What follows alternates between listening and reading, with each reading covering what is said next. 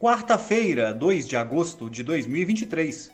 Boa tarde a todos. E no resumo dos mercados de hoje você confere. O Ibovespa encerrou em baixa de 0,32% aos 120.859 pontos. O movimento acontece em dia de decisão do Copom contra a Selic, sendo amplamente aguardado um primeiro corte na taxa desde que alcançou 13,75% em agosto de 2022.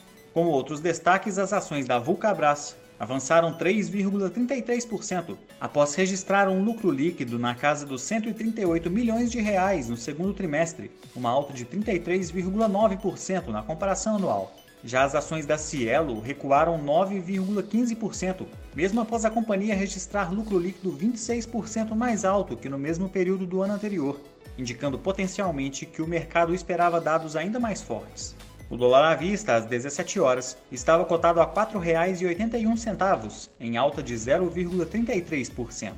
No exterior, os mercados americanos registraram fortes baixas após a agência de classificação de risco de crédito Fitch Ratings cortar a nota dos Estados Unidos de AAA para AA+, citando uma potencial deterioração fiscal nos próximos três anos. A notícia acabou ofuscando a criação de 324 mil empregos no setor privado do país no mês de julho, bem acima do esperado. O Nasdaq teve baixa de 2,17%, o S&P 500 caiu 1,38% e o Dow Jones recuou 0,98%.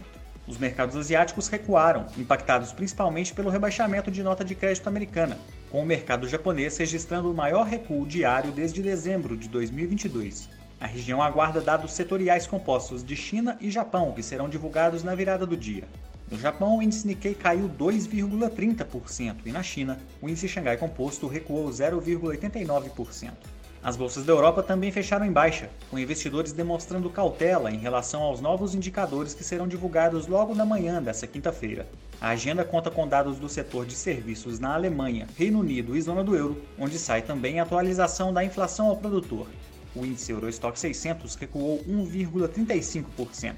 Somos do time de estratégia de investimentos do BB e diariamente estaremos aqui para passar o resumo dos mercados. Uma ótima noite a todos e até a próxima!